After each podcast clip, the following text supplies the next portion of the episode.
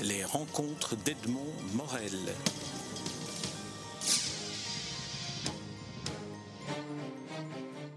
Marie-Clotilde Rose, je suis très heureux de vous rencontrer à l'occasion de la publication de votre dernier livre en date, un, recueil de poèmes, le poème quotidien.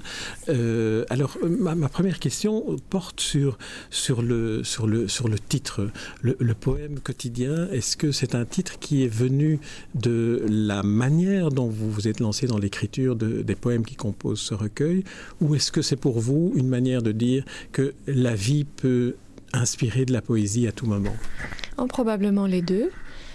En fait, c'est un, vivier, une sorte de, recueil de poèmes, en effet, euh, informatisé en réalité, où je range euh, pêle-mêle tous les poèmes qui me viennent, euh, que ce soit dans la journée, dans un train, au bord de la mer, n'importe où, ou que ce soit la nuit, je me réveille parfois, j'écris.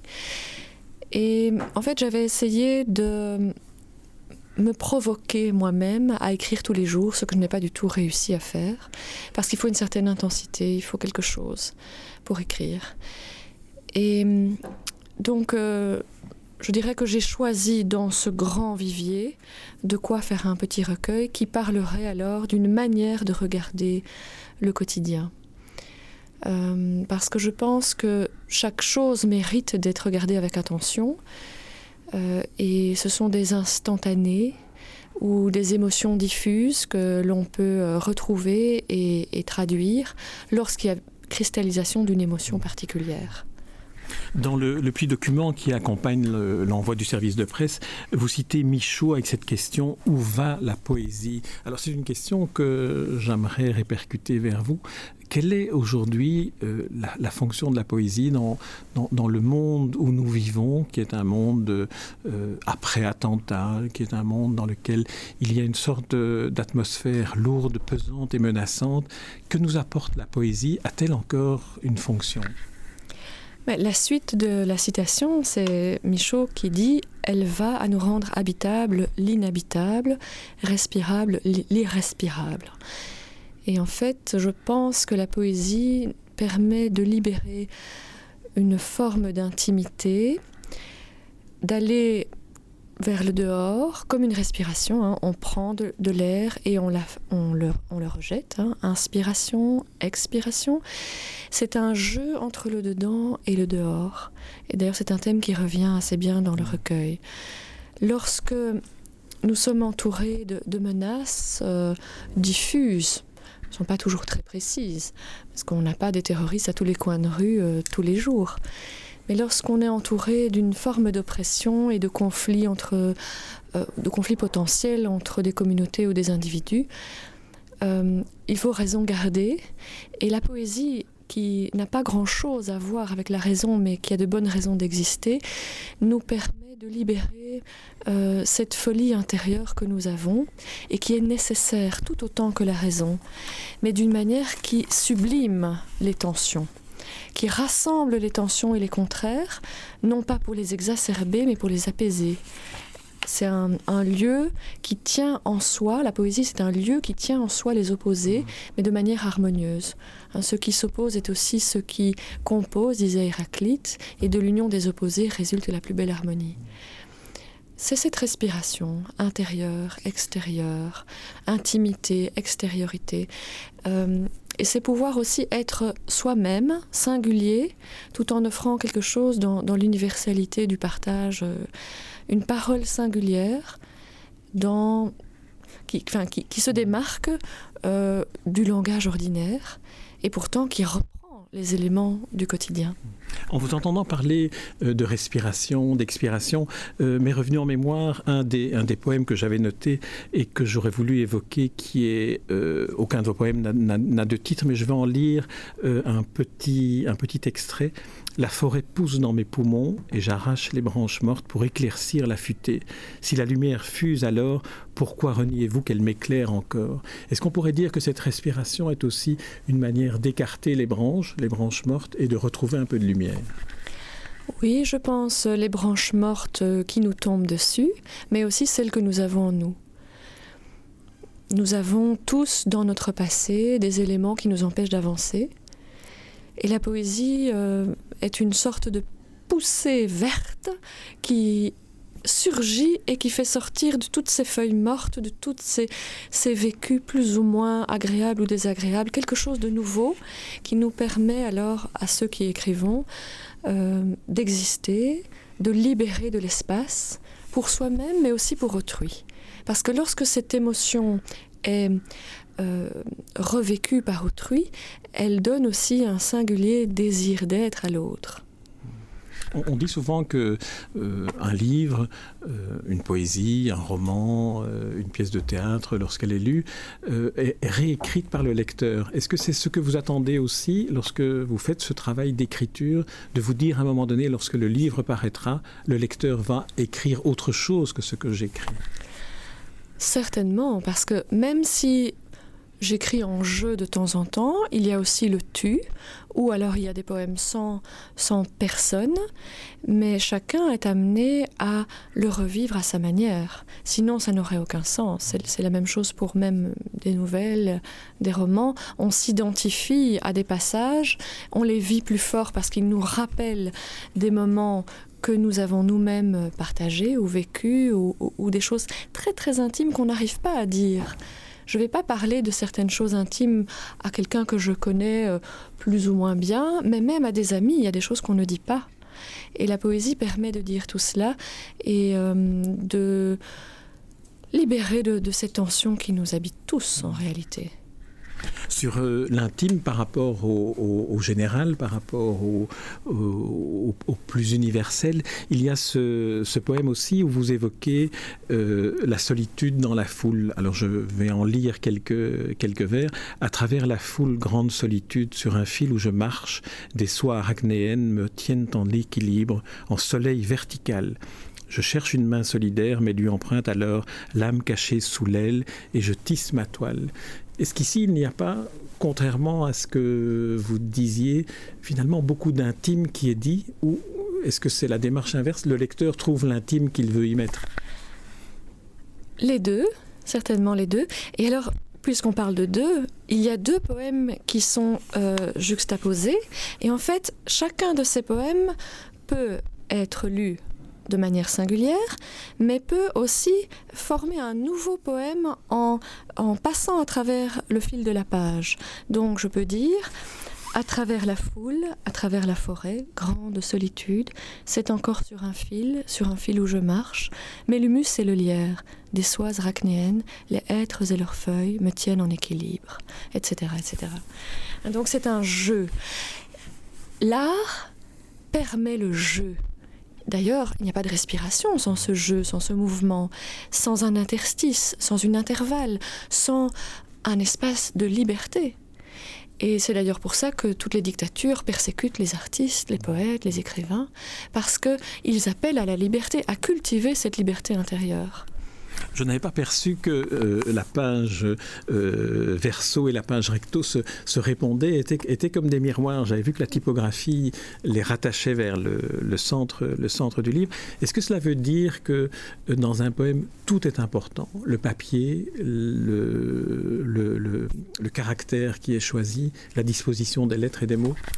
Absolument, et je trouve que François Van Dorp un superbe travail parce que c'est agréable à tenir en main. Il y a aussi l'illustration de Régine Parent qui a lu et relu les textes avant de produire cette gravure. Et j'en ai choisi une avec euh, François Van Dorp. Et c'est tout un travail de de plaisir, de tenir un, joli carton avec un rabat, euh, de pouvoir euh, mettre la page là où on s'est arrêté, euh, d'avoir une illustration qui est suggestive et non pas illustratrice. Hein, Vous allez nous la décrire pour ceux qui nous écoutent et qui ne voient pas le livre Alors il y a donc un fond noir et de là il y a une sorte d'écartement de, de, deux jets plus blancs. On ne peut pas très bien savoir si c'est de l'ordre végétal ou si c'est de l'ordre euh, du feu. Mais en tout cas, au milieu, il y a une sorte de, flamme, une poussée plus vive, euh, avec une petite pointe et un, petit cœur noir.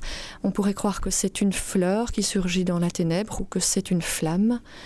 Euh, tout laisse l'imagination jongler et rêver à partir de cette image, comme, comme Bachelard nous y invite d'ailleurs. Alors, en, voyant la couverture, je me suis laissé porter par euh, l'idée de la flamme de la bougie. J'avais vu une bougie et je l'avais mise en, écho avec euh, ce poème dont je lis euh, deux, vers. Que faire de toi, mince bougie, qui veut accueillir tout le feu Et j'ai trouvé que c'était aussi une belle définition de ce qu'est la poésie, une mince bougie qui peut accueillir tout le feu. Oui, parce que le feu, on ne peut pas le posséder. C'est comme euh, pour le désir euh, d'une personne, euh, désir de devenir quelqu'un, désir d'exister. ce désir-là, il nous traverse tous, mais personne ne le possède, comme l'inconscient, personne ne le possède. Nous sommes fragiles. Nous sommes finis, comme la bougie, nous aurons X années à vivre, mais ce désir d'être, cet, cet appel à, à, grandir et à communiquer ce que nous avons de meilleur, celui-là, il est, il est universel et il nous continue. Il continue par-delà par -delà nos petites vies ou grandes vies, par-delà nos livres, par-delà nos, nos, céramiques, euh, nos, nos, tableaux, nos morceaux de piano ou d'autres œuvres, euh, et par-delà aussi nos enfants.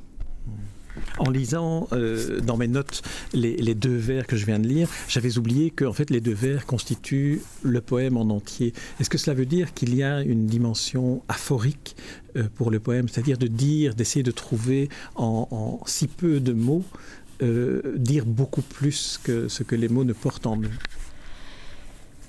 Oui, c'est-à-dire que comme je lis de la poésie un peu de tous horizons, aussi bien des haïkus japonais que euh, des grands poèmes échevelés, euh, je ne me laisse pas trop influencer par la taille. Euh.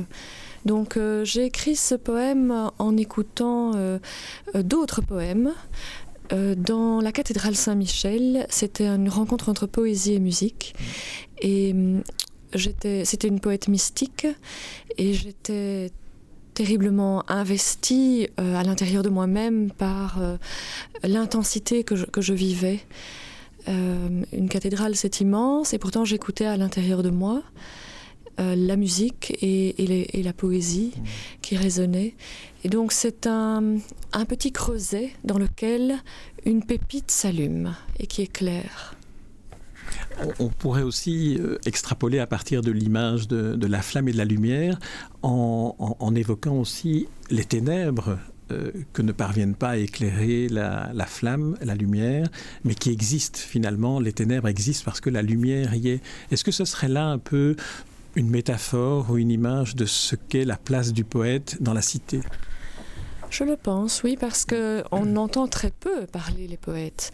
Parfois, je me disais que si on mettait davantage les métros comme on le faisait dans le temps à Paris, euh, des citations de poètes, mais aussi de penseurs, de sages, ça apaiserait peut-être une pensée positive, une belle pensée, ou quelque chose qui traduit notre propre folie peut nous apaiser parce que c'est reconnu, qu'elle trouve sa place. On évacue des espaces publics euh, et des espaces aussi littéraires euh, la place de la poésie.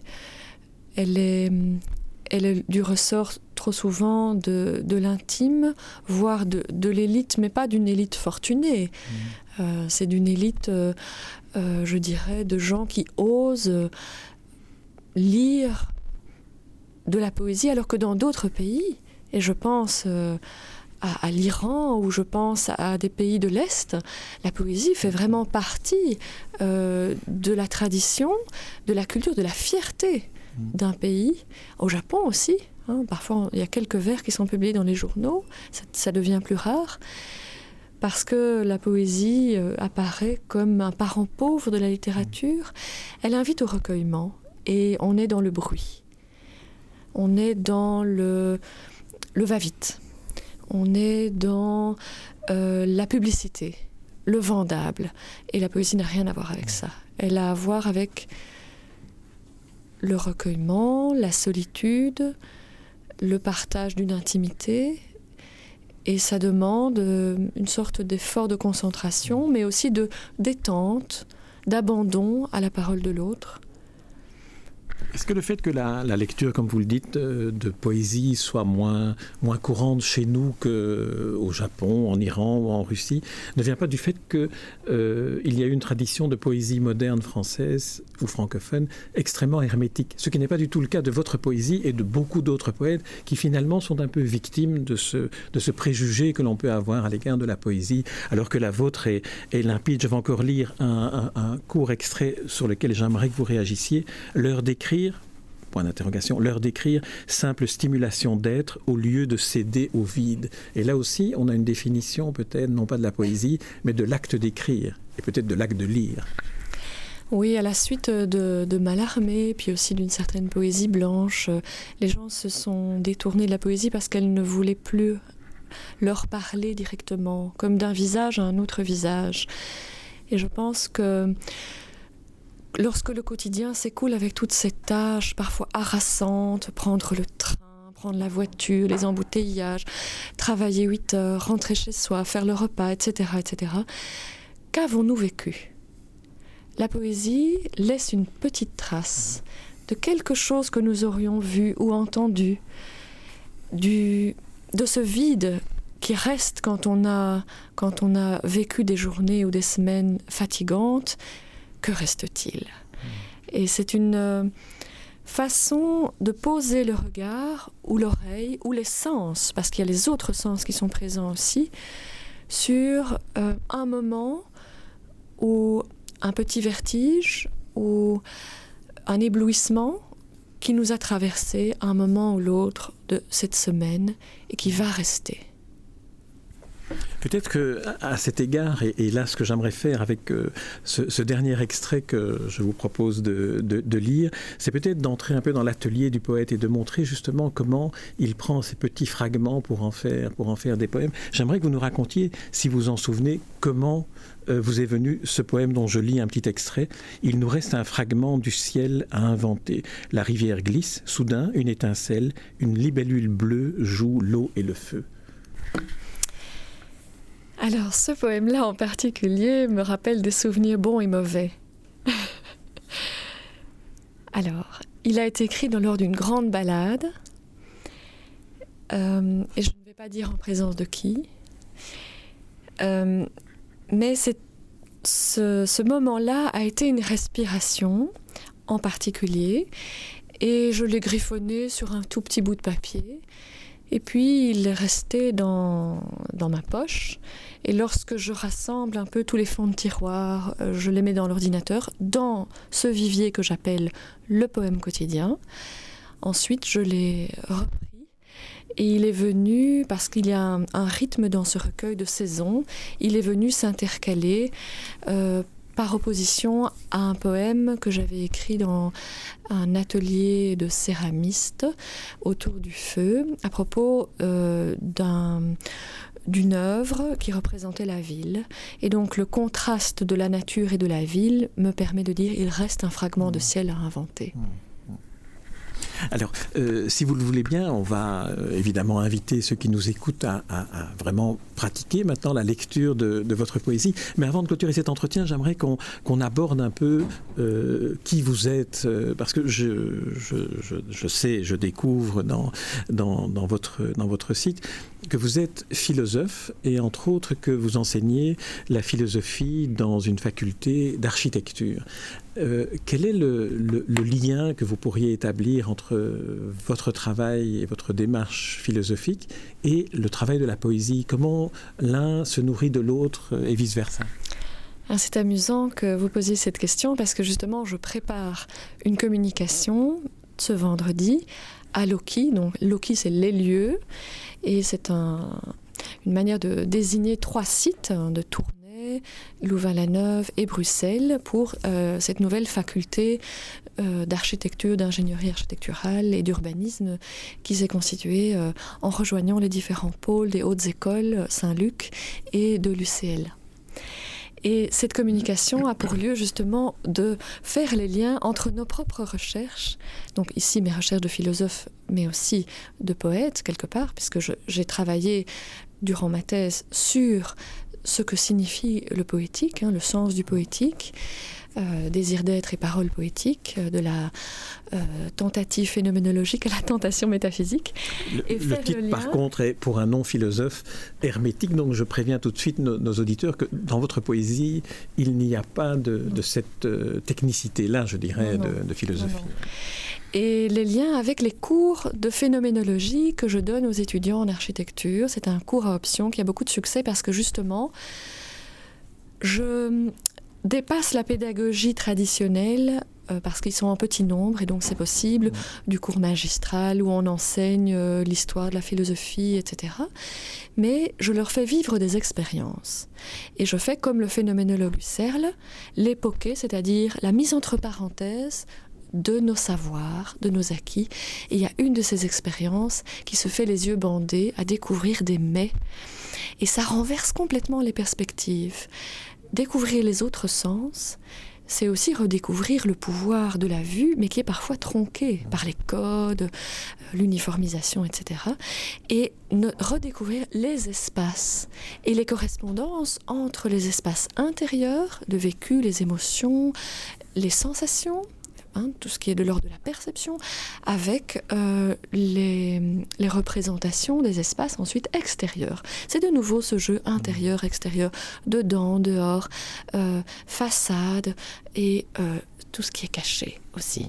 Et alors j'ai aussi élaboré un séminaire de recherche qui a eu cinq séances déjà, et où on rencontre les différentes personnes de différents lieux dans des disciplines tout à fait différentes aussi, qui se rencontrent au sujet d'une thématique, qui sont la poétique, la technique et euh, l'éthique.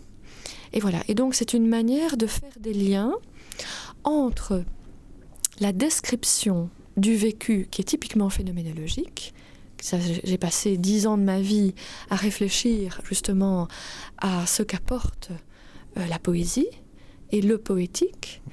Et puis, cette expérimentation que je fais avec les étudiants pour leur faire redécouvrir les espaces, leur vécu et la, la manière de décrire leur vécu et ensuite d'imaginer des choses parce que en fermant les yeux ben, on imagine tout à fait autrement les choses on entend différemment on goûte et on sent avec l'odorat aussi très différemment et puis alors euh, réfléchir comment un architecte peut utiliser ça pour recréer des espaces alors qui seront de l'ordre du vécu et aussi du poétique.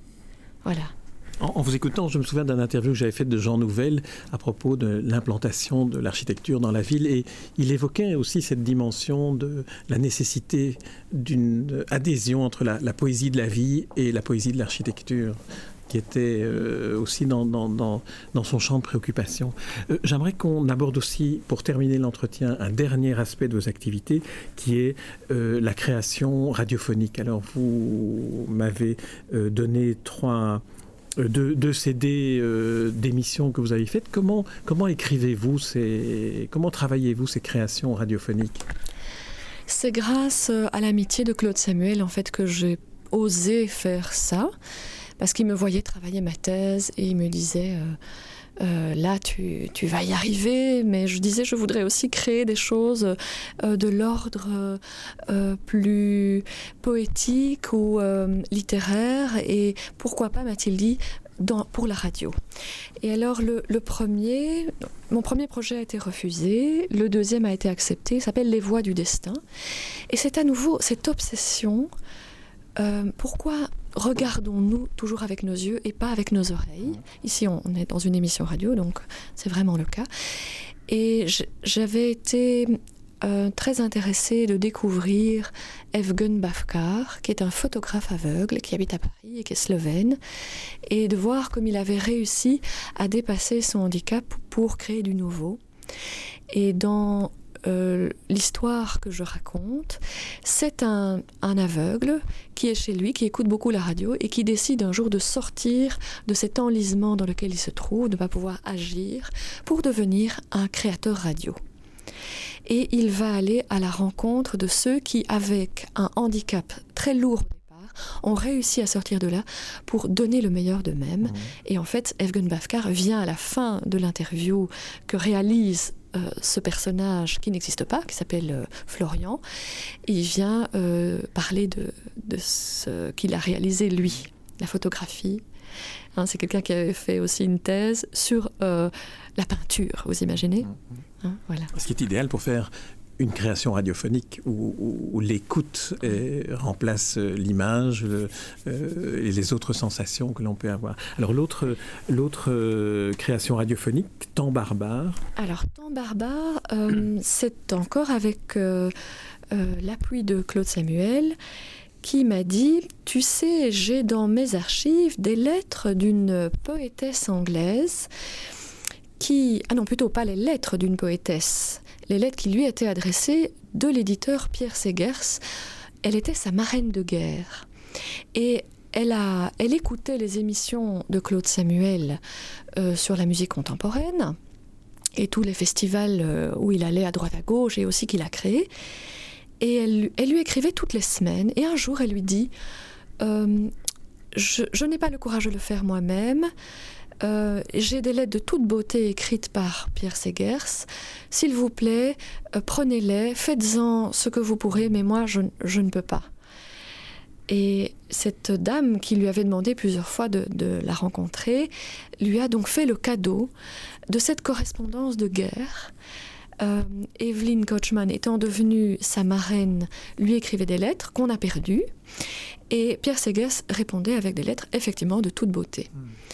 Alors, euh, Claude Samuel a retrouvé l'épouse et la fille euh, de Pierre Segers, leur a demandé la permission d'utiliser ces lettres pour une fiction que nous avons un docu-fiction que nous avons réalisé ensemble. Moi, j'ai traduit les poèmes de cette poétesse.